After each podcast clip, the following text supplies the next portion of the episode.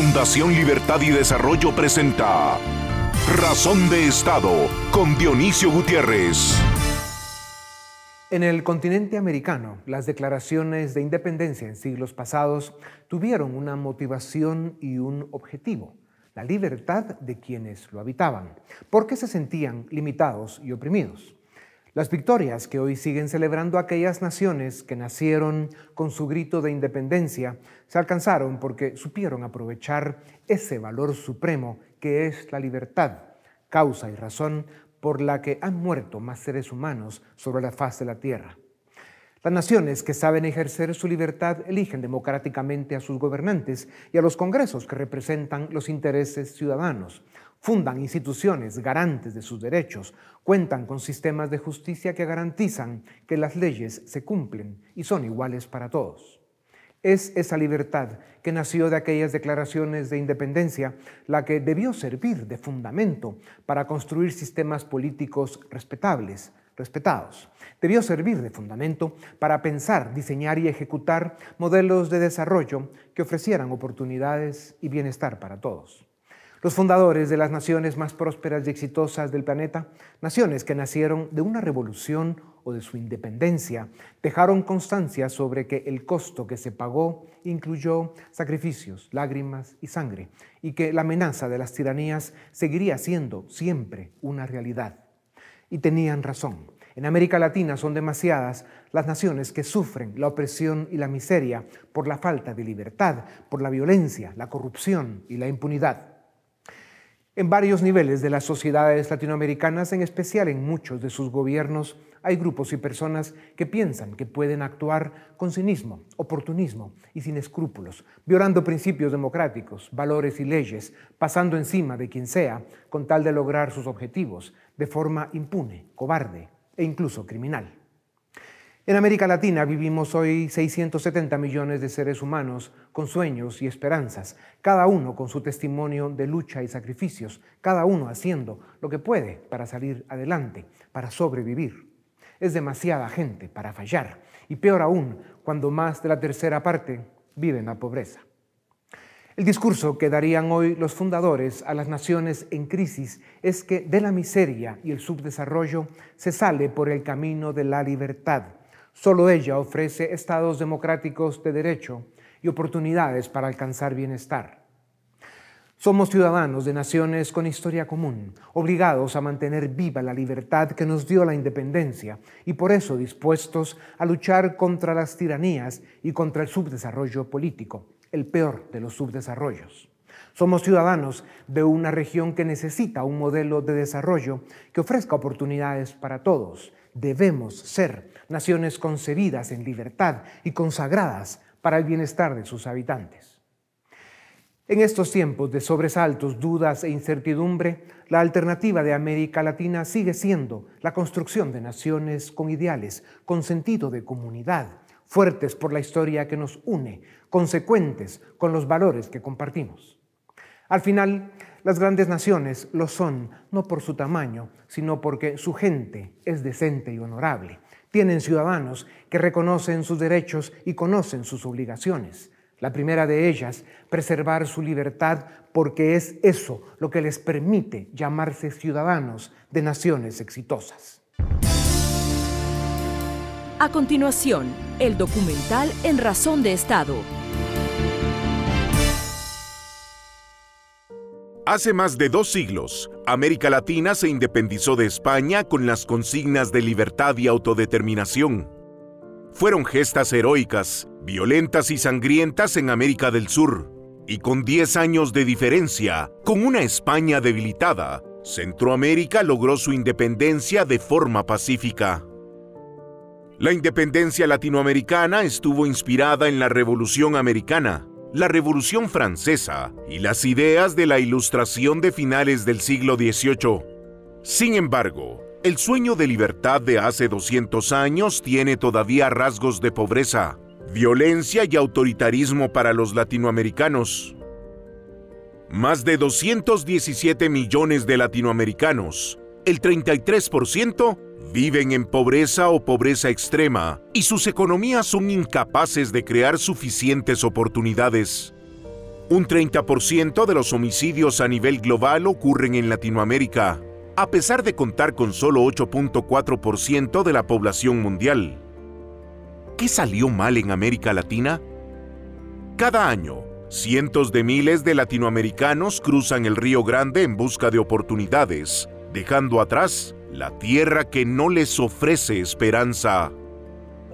¿Por qué Canadá y Estados Unidos lograron convertirse en la tierra de las oportunidades del Nuevo Mundo, mientras que América Latina es todavía una pesadilla para millones de personas?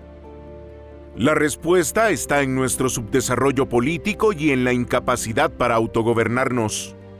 No hemos logrado convertirnos en repúblicas democráticas plenas, con instituciones de justicia sólidas, con respeto irrestricto a los derechos individuales, como lo hizo Estados Unidos en su momento. América Latina sigue descarrilada en caudillismos, autoritarismos y populismo. Desde sus orígenes, las constituciones de América Latina fallaron en su función más básica, limitar el poder de los gobernantes. Por esa razón, la región ha padecido regímenes autoritarios que han ejercido el poder de forma sanguinaria y cruel sobre sus conciudadanos. Después de la Segunda Guerra Mundial, entre 1945 y 1960, muchos países de América Latina trataron de subirse a la ola democratizadora de ese entonces. Aquellos momentos de esperanza fueron arrasados por el marxismo-leninismo, que embarcó a la región en una guerra fratricida en la segunda mitad del siglo XX. Fueron tres décadas de oscurantismo y cientos de miles de víctimas para América Latina. Los años 80 llegaron con un nuevo intento de construir democracias liberales y economías de mercado, pero un nuevo periodo de autoritarismo evitó el avance democrático en la región. Nuestro subdesarrollo político nos atrapa una y otra vez en el fracaso. El desarrollo le es esquivo a la región. Argentina, país que llegó a ser considerado uno de los más ricos del mundo, tiene hoy un pueblo empobrecido por el peronismo y el populismo. Venezuela, nación abundante en oportunidades, es hoy escenario de una de las crisis humanitarias más graves del siglo XXI. México, Perú, Chile, Colombia, Brasil, entre otros, siguen atrapados entre una extrema derecha rancia e incapaz y una extrema izquierda que cada día avanza más y que suspira por un modelo totalitario, populista y autoritario. Ambos extremos están llevando a la región a otro periodo de atraso y oscurantismo. América Latina debe fortalecer sus convicciones democráticas, liberales y republicanas, no por consigna, sino porque es el sistema y la forma de vida que desarrolla naciones. Este esfuerzo devolverá la esperanza y la ilusión que tanto necesita nuestra región. Pero es el ciudadano libre el que debe decir presente para celebrar con dignidad eso que llamamos independencia. A continuación, una entrevista exclusiva en Razón de Estado. Qué cierto es aquel refrán que dice que los pueblos que olvidan su historia están condenados a repetirla. Construir naciones libres y prósperas en América Latina debió ser siempre algo más que una idea o una ilusión. Debiera ser una posibilidad y eventualmente una realidad que, a decir verdad, depende de los ciudadanos. El subcontinente latinoamericano ha pagado un alto costo a causa de su subdesarrollo político. En cada celebración de independencia recordamos que la vida debe ser motivo de fiesta, pero la verdad es que la mayoría de nuestros países están atrapados en mazmorras de estados disfuncionales, cuando no abiertamente criminales o totalitarios, con políticos impresentables y élites distraídas que se enteran de menos cada día. Sin embargo, no debemos olvidar que la vida está hecha de ciclos con generaciones de protagonistas que van y vienen y que así como los pueblos caen, también se pueden levantar. Para hablar sobre la independencia, la libertad de los pueblos latinoamericanos y el futuro de sus democracias, tengo el gusto de presentarles a Carlos Sabino, licenciado en Sociología y doctor en Ciencias Políticas. Es miembro de la Mount Pelerin Society, colaborador del Center for Global Prosperity y de la FIL de Vargas Llosa. Es catedrático de la Universidad Francisco Marroquín y de la George Mason University. Ha escrito libros, artículos e investigaciones. Doctor Sabino, bienvenido a Razón de Estado. Generalmente estudiamos la independencia como el episodio de un grupo de héroes que liberaron nuestras naciones de la corona española. Pero quienes saben recomiendan que recordemos los ideales y sueños que motivaron aquella independencia. Libertad, igualdad ante la ley, propiedad privada, entre otras consignas de la Ilustración y la Revolución Americana. ¿Cuáles fueron aquellas ideas, aquellos ideales que hoy parecen olvidados? Bueno, esas ideas están vigentes todavía y lamentablemente, como tú dijiste, se, olvidan o se dejan de lado en el mundo contemporáneo. Pero sí, no es, eh, digamos, es importante decir que la, la independencia fue producto de circunstancias externas realmente, de un imperio que ya no se sostenía a sí mismo, que no tenía fuerza, que era el imperio español, y entonces aquí se decidió hacer un camino independiente. No digo que fue forzado, pero fue circunstancial en cierto modo, y eso, Dionisio, supongo que responderé con esto algunas otras preguntas, dio pie a que no tuviéramos la madurez política necesaria para emprender ese camino, pero no había más remedio que hacerlo. Yo por eso creo que fueron héroes, más que militares o políticos, héroes intelectuales, gente que asumió el liderazgo cuando la situación era realmente insostenible. Ya, un, llamado urgente en estos tiempos. Doctor Sabino, varios autores, tú entre ellos, plantean que la independencia de Estados Unidos fue resultado de un proceso de largas y estructuradas discusiones, mientras que las independencias de la América Española se producen en buena medida por la situación que ya mencionabas, ¿no? de acefalía que vivía el reino español en medio de élites locales, entre quienes había gente con pocos escrúpulos y excesiva ambición. ¿Explica esto los destinos tan distintos que al final tuvo Estados Unidos y la América Española? Una parte sí lo explica. Para mí es importante esa diferencia de madurez. En los Estados Unidos el proceso de pensar en la independencia se inicia a mediados, a 1760, 70. En cambio acá se inicia en 1808. Entonces la diferencia es distinta. Ellos estaban acostumbrados a tener una buena medida de autogobierno y nosotros no la teníamos. Y ellos entendieron eso igual que nosotros. Entendieron que había un montón de gente inescrupulosa que se iba a aprovechar de la independencia para sus fines rastreros, digamos así pero ellos construyeron un sistema en que permitía controlar a esas personas. En cambio, acá no tuvimos la oportunidad eh, de hacerlo. O sea, tratamos de construir ese mismo sistema, pero no funcionó por esa falta de madurez y de experiencia política, de estar, digamos, eh, dirigiendo algo y lograr una cierta institucionalidad funcional. Claro. Doctor, cuando comparamos a Estados Unidos y Canadá con México y Brasil, los cuatro grandes del continente, y vemos las diferencias de los del norte en sus niveles de desarrollo, sobre todo político, respecto al desastre que son México y Brasil, para no hablar de los demás, las preguntas que surgen son, ¿fue la cultura que cada país heredó después de su independencia lo que los premió o los condenó? ¿Fue el momento de la historia en el que sucedió cada independencia o fue la consecuencia del comportamiento de las élites de la época? Bueno, mira, yo creo que no fue tanto el comportamiento de las élites, sino el punto de partida. Y son cuatro puntos de partida diferentes. Una colonia que no se independizó, que es Canadá, una colonia que se independizó y levantó esos ideales que manifestaste hace un momento, una colonia que se independizó en forma suave, como lo fue Brasil, porque se constituyó como imperio dentro de un marco eh, familiar, digamos, de la Casa de Braganza, y una colonia que luchó sangrientamente por su independencia y que tuvo, realmente no tenía una unidad nacional previa. Entonces, la historia es lo que te lo que te marca el camino. No te condena, porque en la historia no hay, no hay nada seguro. Estás bien hoy, puedes estar bien mal mañana. Argentina, mi país, es un ejemplo de eso. Argentina llegó a tener niveles superiores a los de todos los países europeos a comienzos del siglo XX, pero luego malas políticas, políticas demagógicas, fascistoides, etcétera, la condenaron a un destino que parecería no poder salir, al menos por ahora. Pero sí, la historia te va marcando causas. Ya. Doctor, por eso es oportuno hablar sobre la independencia de nuestros países. La izquierda populista afirma que no hay nada que celebrar. Es cierto que grupos de estafadores que se dicen de derecha han asaltado naciones y han consolidado un subdesarrollo político perverso y nocivo.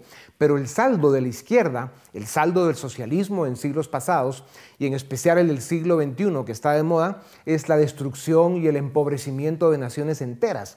Y esto sigue siendo cierto hasta hoy. Ya mencionabas Argentina y por supuesto Venezuela da testimonio de ello. La propaganda de la izquierda busca deslegitimar la independencia de la América española. ¿Cuáles son los argumentos para discutir este tema con honestidad intelectual? Mira, el primer argumento que se pasa por alto es que hubiera pasado si no se declaraba la independencia. ¿Qué pretendían? Que fuéramos colonia española todavía. Incluso ese camino lo, intentó la República Dominicana y a los pocos años tuvo que revertirlo porque y, Cuba, que se había quedado dentro del imperio, tuvo una larguísima y dura guerra de independencia. O sea, me parece que es un atentado vano el, no alegrarse, el no decir que era necesario, no había otro camino, otro camino razonable. Entonces, me parece que esa izquierda lo que está eh, haciendo es buscar pleito, por decir así. Sin duda. Eh, crear un enfrentamiento y crear una división que ha servido, como tú dices, para el caso sobre todo de Venezuela, Nicaragua y otros, para hundir a sus países. Porque Venezuela produce ahora el 20% de lo que producía hace 60 o 70 años en petróleo, por ejemplo. O sea, ese camino de la izquierda es el camino realmente al fracaso. Que la derecha se ha equivocado es cierto, pero todos nos equivocamos, como dicen. Claro, y al final son los valores liberales y republicanos los que hay que rescatar eh, y las ideologías, pues bueno, dejarlas para otras discusiones. Doctor Sabino, libertad, leyes y república fueron los ideales que inspiraron las independencias en América Latina. Sin embargo, en el siglo XIX surgieron los caudillos en el siglo XX se consolidaron y ahora estos hombres fuertes están encantados con el siglo XXI. Castro y Chávez llegaron a ser marcas conocidas, pero les siguieron Correa, Evo Morales y otros. Sin embargo, esto ya no es una exclusividad de la izquierda. Desde Trump hasta Bolsonaro vemos un comportamiento impositivo y autoritario también en grupos conservadores. Veremos si ellos y otros al final respetan o no las normas democráticas y el principio de alternancia en el poder. Las preguntas son, doctor, ¿por qué los pueblos están votando por hombres fuertes y por opciones autoritarias? ¿Cómo se explica y cómo se aprende que fortalecer las instituciones y los valores republicanos serán siempre la mejor opción? Mira, eh, la explicación es que el modelo de democracia que se ha ido creando a lo largo del siglo XX de democracia redistribucionista, de democracia en que el Estado asume un papel prácticamente, eh, digamos, de una especie de Dios al que todo se lo pide. Ese modelo ha fracasado, pero la gente no lo termina de entender. La gente sigue amarrada a esa idea de que queremos un papá Estado que nos produzca todo. Y nadie lo puede hacer, ni la derecha ni la izquierda. Por eso vemos que a un autoritario de izquierda le sucede uno de derecha y luego otro de izquierda. Es decir, no es en este caso, es decir, hay una raíz más profunda, la raíz de que nosotros tenemos que lograr una democracia más parecida a la de los padres fundadores de los Estados Unidos, una democracia en que el Estado, el gobierno, no sea el que nos dé todo. Pero lo vemos en Europa y lo vemos en todas partes. Cuando los sistemas no son sólidos, no aguantan, lo que sucede es que la gente busca soluciones providenciales y esas soluciones se encarnan en un caudillo. Eso pasó en Latinoamérica en el siglo XIX, pasa en el, pasó en, Europa también en el siglo XX y está pasando por todas partes. Y pienso yo, eh, para no despertar falsas ilusiones, eh, Dionisio, que el proceso de desengañarse de eso y de entender lo que tú acabas de decir es un proceso largo, no de años, sino de décadas. Hay que vivir en un mundo así y, hacer lo que se pueda para seguir manteniendo esos valores. Doctor Sabino, después de más de 200 años de independencia, según el país, por los resultados que estamos viendo en América Latina, cabe preguntar qué ha fallado y por qué no hemos sido capaces de instalar en nuestra cultura, de educar a nuestras sociedades con los valores de libertad, república e igualdad ante la ley, que han dado tanto éxito y desarrollo a muchas naciones de Occidente. ¿Se puede llamar a lo que nos asfixia subdesarrollo político? No, yo no lo diría así realmente. Nosotros tenemos muy buenos ejemplos también. Estoy en contra de una visión negativista. Nosotros sí tenemos problemas. Y voy a decir con franqueza lo que yo pienso. Países que proclaman la libertad y que pretenden ser ejemplos nuestros, asumieron durante la pandemia una conducta tan totalitaria que nunca asumieron ni Hitler ni Stalin. Entonces, no creo que en ese sentido nos deban dar lecciones acerca de la libertad. La libertad es una cosa que la gente desea, pero también desea seguridad. Y ahí estamos entrampados en ese dilema. Pero no, no creo que sea un subdesarrollo político. Eh, para mí es un subdesarrollo político decir, como dijo el gobierno australiano, que cerraba sus fronteras absolutamente para salir y para entrar. ¿Qué le pueden criticar ellos a Fidel Castro? En un caso por razones políticas, en el otro por supuestas razones sanitarias, pero eso creo que hay que decirlo. Y lo que es peor, Dionisio, y esto es lo que me parece que quisiera yo dejar eh, en claro en este programa, ninguno de esos gobiernos que asumió o asume todavía posturas totalitarias ha pedido excusas, ha pedido perdón. Ninguno ha dicho hemos violado la libertad. No. Y sin eso ellos van a estar más condenados que nosotros. México con AMLO, Bolivia con Arce, Perú con Castillo, Chile con Boris, Colombia con Petro, posiblemente Lula en Brasil, podrían consolidar una debacle sin precedentes en América Latina. Es cierto que la derecha corrupta les abrió las puertas, aunque la verdad es que la ideología se convirtió en excusa. Lo que estamos viendo es grupos que se dicen de derecha o izquierda, que en realidad son delincuentes que quieren hacer fincas y botín de naciones enteras. ¿En qué estamos fallando?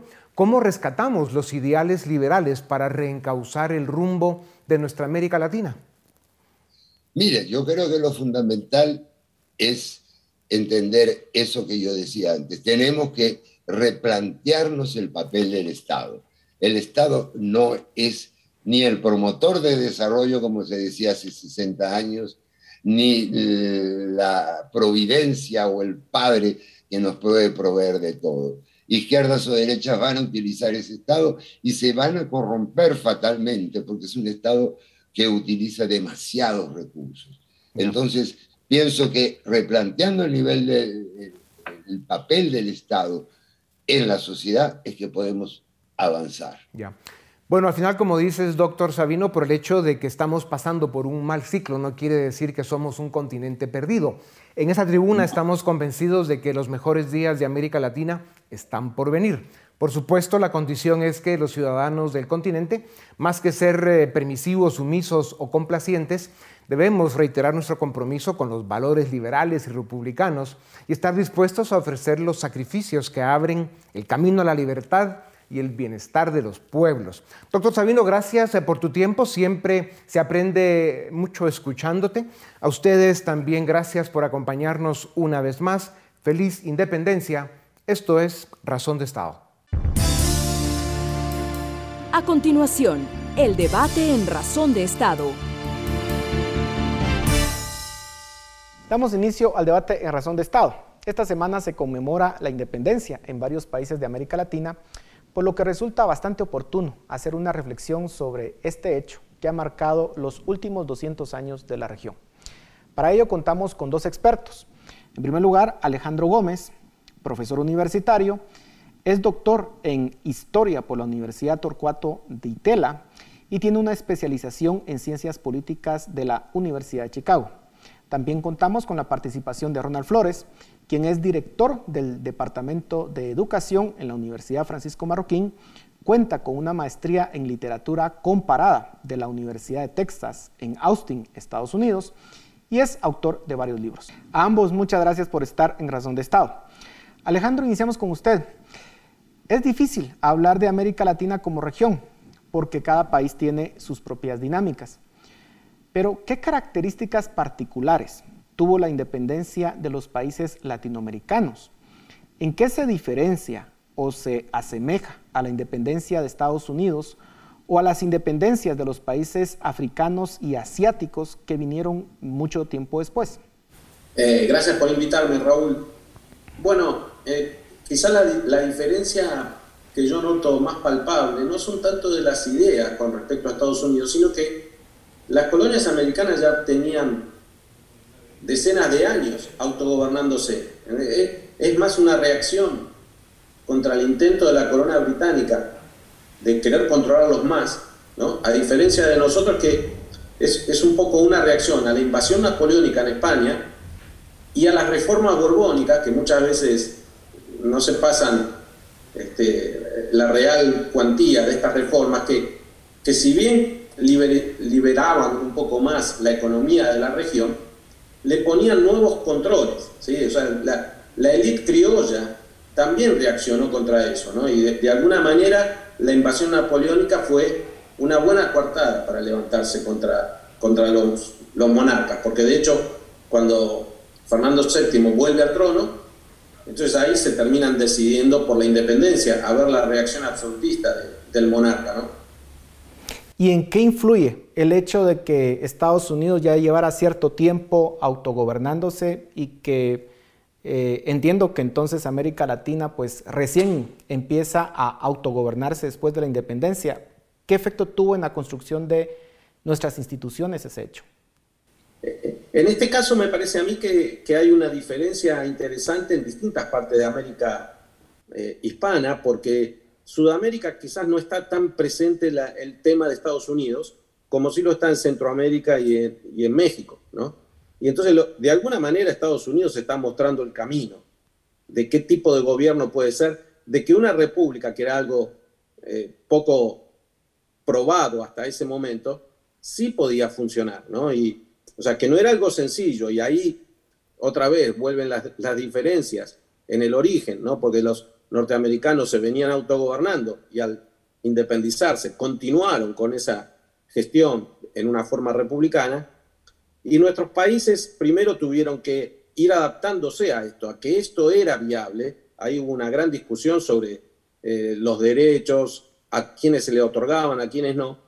Y sobre todo la, otra cuestión clave fue la desintegración del territorio, ¿no? algo que, que siempre nos, nos vuelve a, a interpelar, por qué nuestros territorios se fueron desintegrando en toda Hispanoamérica, eh, al revés que en Estados Unidos, que se fue haciendo cada vez más grande. Nosotros nos fuimos haciendo cada vez más pequeños y ellos se fueron haciendo cada vez más grandes. Esa es una, eh, una diferencia interesante entre ambos. Ronald, mucho se habla del choque de civilizaciones que implicó la conquista. No sería la primera vez que se da un fenómeno como ese en la historia de la humanidad. Sucedió en el mundo antiguo y en otras regiones del planeta, incluso en la misma Europa. ¿Por qué razón algunos países de América Latina, luego de más de 200 años, todavía tienen problemas para lograr integrarse socialmente o para lograr cierta cohesión social.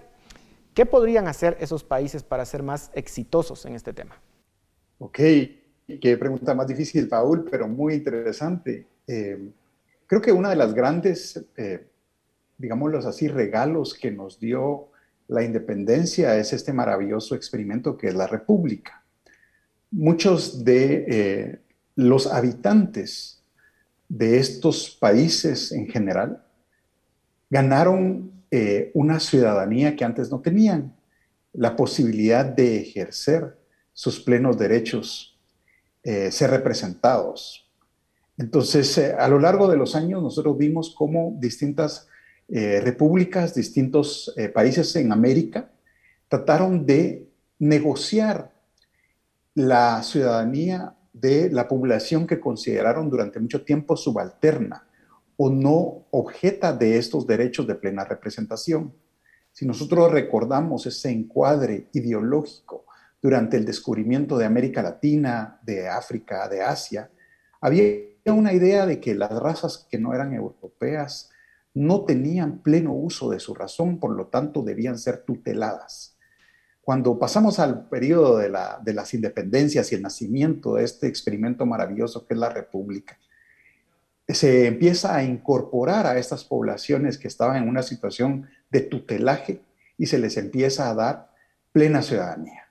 Lo vemos muy claramente con estas películas de nostalgia que recrean esa época de lucha por los derechos civiles en Estados Unidos de la población subalterna que era de descendencia africana. En Guatemala tenemos algo similar, donde el Estado liberal empieza a dar plenos derechos a sus poblaciones que durante mucho tiempo, especialmente en el tiempo del gobierno de España, eran considerados tutelados o subalternos. Y lo que tenemos hoy, a partir de la Constitución de 1985, es que todos tienen el pleno uso de sus derechos, todos tienen el derecho legítimo para elegir y ser electos.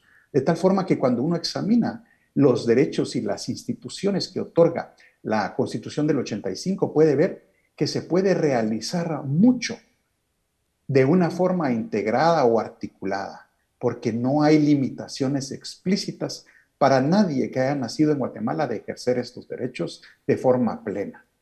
Entonces, esto es bien interesante porque ahora tenemos la solución, pero generalmente vemos el problema. Alejandro, luego de más de 200 años de independencia, ¿por qué los latinoamericanos seguimos siendo tan proclives al caudillismo y al autoritarismo? ¿Hay factores históricos que nos expliquen por qué la democracia liberal no logra consolidarse en América Latina?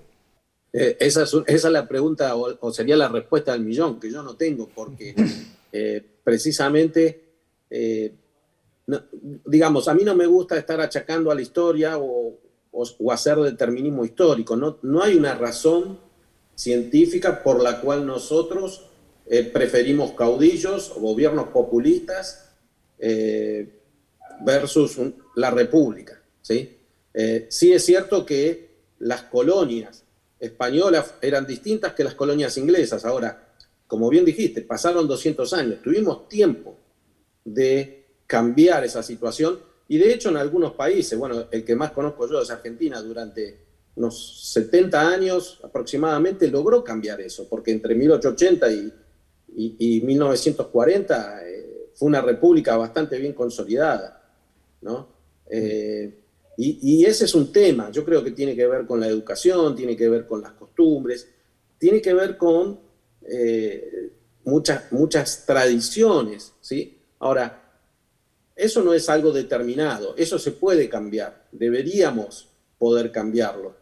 Eh, no, no, creo que venga condicionado por la historia, eh, pero, pero sí, yo creo que es el, el, el tema del momento, es decir, ¿por qué no logramos eh, vivir en repúblicas institucionalizadas, con división de poderes, con respeto a, los derechos individuales.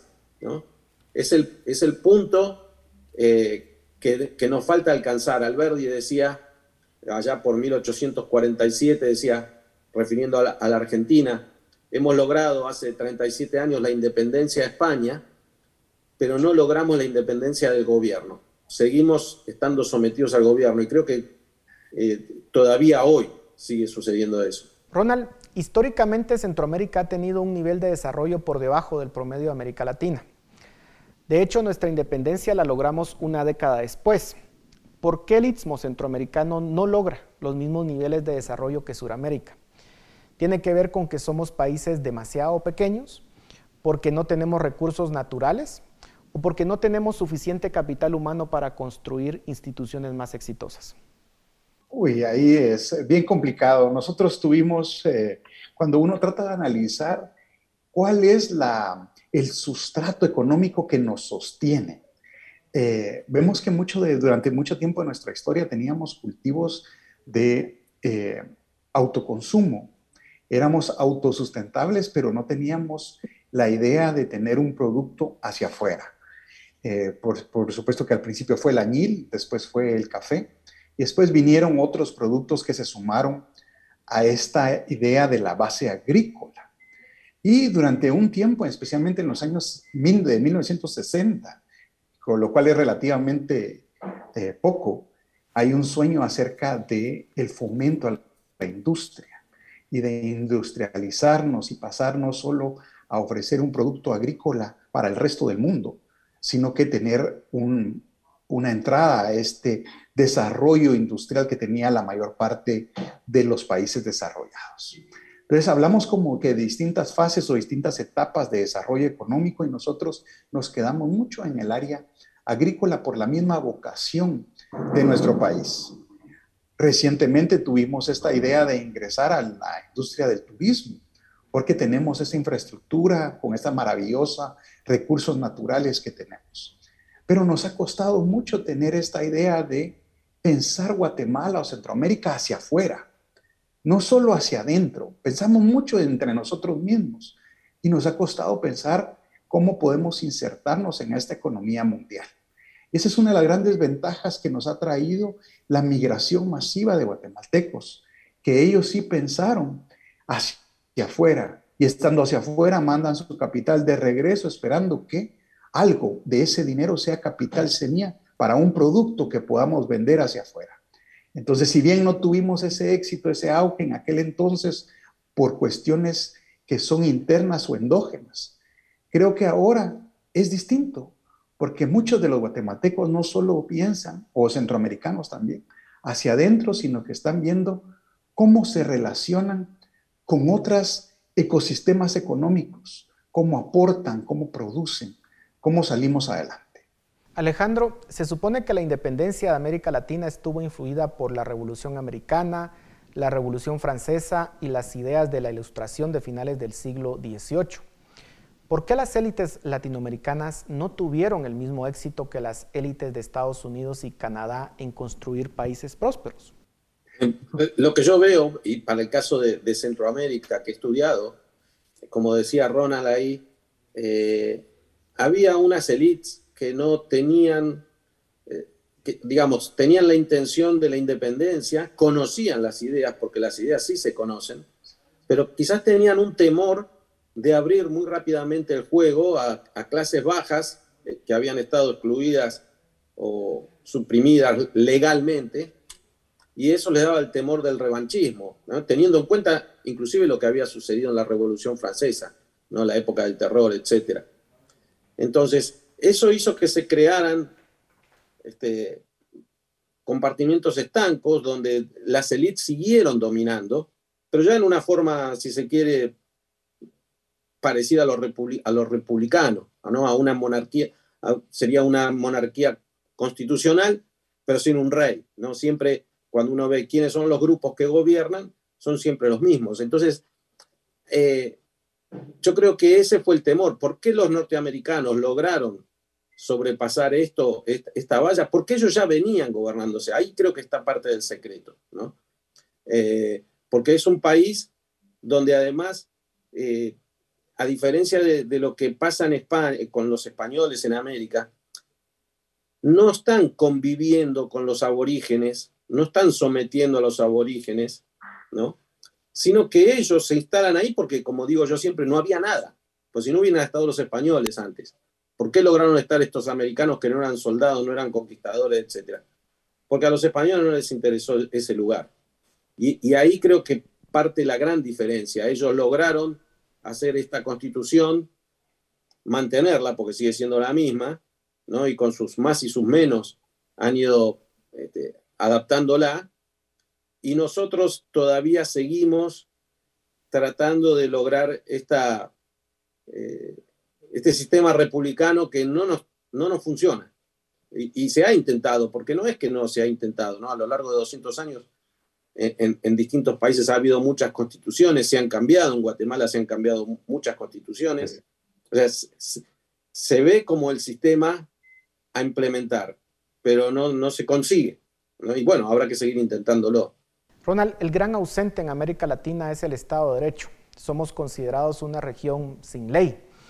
¿Por qué razón no logramos construir sociedades en donde impere el Estado de Derecho? Hay aspectos culturales que nos impiden lograr un mínimo de orden y de respeto a la propiedad, a la vida, que es lo que implica el Estado de Derecho. Grandes preguntas, Raúl, te agradezco y trato de tomar el contexto que había hablado Alejandro para basarme en esta respuesta. Eh, cuando uno regresa a estos intelectuales fundadores de esta idea de Estado de Derecho, a partir de la razón, uno tiene que referirse obligatoriamente al contrato social de Jean-Jacques Rousseau. Y hay una cosa maravillosa en, esa, en, ese, en ese ensayo que habla sobre que cada generación como que tiene que refrendar este pacto que nos vincula. Y esto está pasando ahora en América Latina con un auge de gente joven está cuestionándose si la constitución y el Estado que de ella deriva debe seguir o debe cambiarse o modificarse. Y cada cierto tiempo quisiéramos sentarnos todos y reinventar nuestro sistema. Y eso simplemente no es tan posible como que quisieran, porque es como que estuviéramos dentro de una lancha y dijéramos, rompamos la lancha, empecemos de nuevo. Y realmente es lo que tenemos y lo que nos sostiene. De tal forma que hay algunos acuerdos legales a los cuales tenemos que llegar, pero también hay algunos acuerdos éticos y eso nos ha faltado, porque una, eh, un factor esencial para la vida social es la confianza entre nosotros. Y a falta de confianza queremos leyes que nos obliguen y obliguen a los demás a, a darnos ese trato que podemos darnos sin que nos obligue la ley.